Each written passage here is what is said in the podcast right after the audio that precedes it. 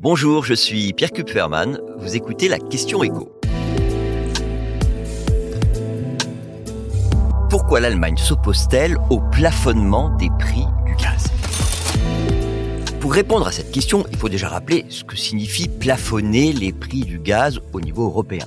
Ça veut dire que les membres de l'Union européenne se mettent tous d'accord pour ne pas acheter du gaz naturel ou du gaz liquéfié, du GNL, au-delà d'un certain prix.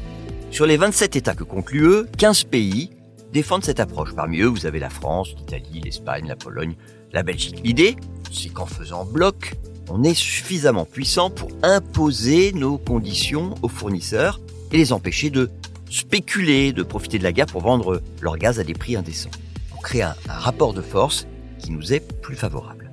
Ça paraît une idée de bon sens. Donc maintenant, pourquoi l'Allemagne s'y oppose?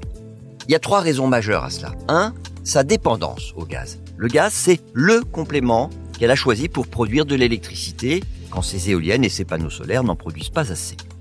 Mais surtout, en Allemagne, vous avez un ménage sur deux qui se chauffe encore au gaz et le gaz, c'est aussi la première source d'énergie de son industrie.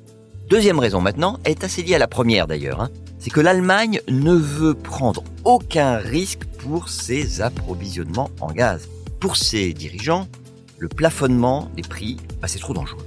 La preuve, c'est que l'Union européenne a essayé de négocier un prix plafond avec la Norvège et que ça n'a pas abouti, alors que les pays européens sont les plus gros acheteurs de gaz norvégien et que la Norvège est quand même un pays ami qui partage nos valeurs.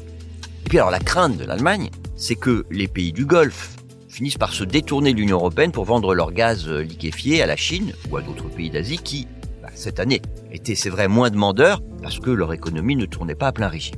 Pour les Allemands, en fait, refuser d'acheter du gaz au-delà d'un prix fixé à l'avance, bah, c'est se tirer une balle dans le pied. Qu'est-ce qu'on fait finalement si les besoins vitaux en gaz ne sont pas couverts, notamment l'hiver prochain?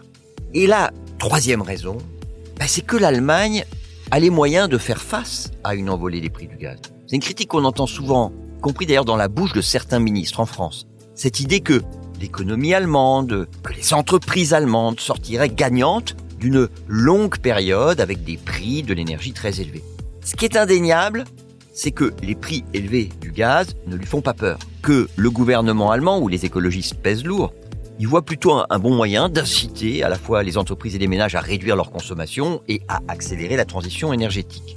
Ce qui est aussi indéniable, c'est que l'Allemagne a effectivement les moyens financiers de faire face. La preuve, elle a débloqué 200 milliards d'euros, c'est énorme, pour aider ses ménages et ses entreprises. Tout ça sans en parler à ses partenaires. Et d'ailleurs, ce sont ces 200 milliards d'euros mis sur la table pour défendre ses propres intérêts qui agacent le plus les pays européens favorables au plafonnement des prix du gaz. Donc on est clairement dans une approche différente des problèmes et dans un rapport de force d'une importance majeure. Venez d'écouter la question écho, le podcast quotidien pour répondre à toutes les questions que vous vous posez sur l'actualité économique. Abonnez-vous sur votre plateforme d'écoute préférée et n'hésitez pas non plus à nous laisser une note et un commentaire. À bientôt.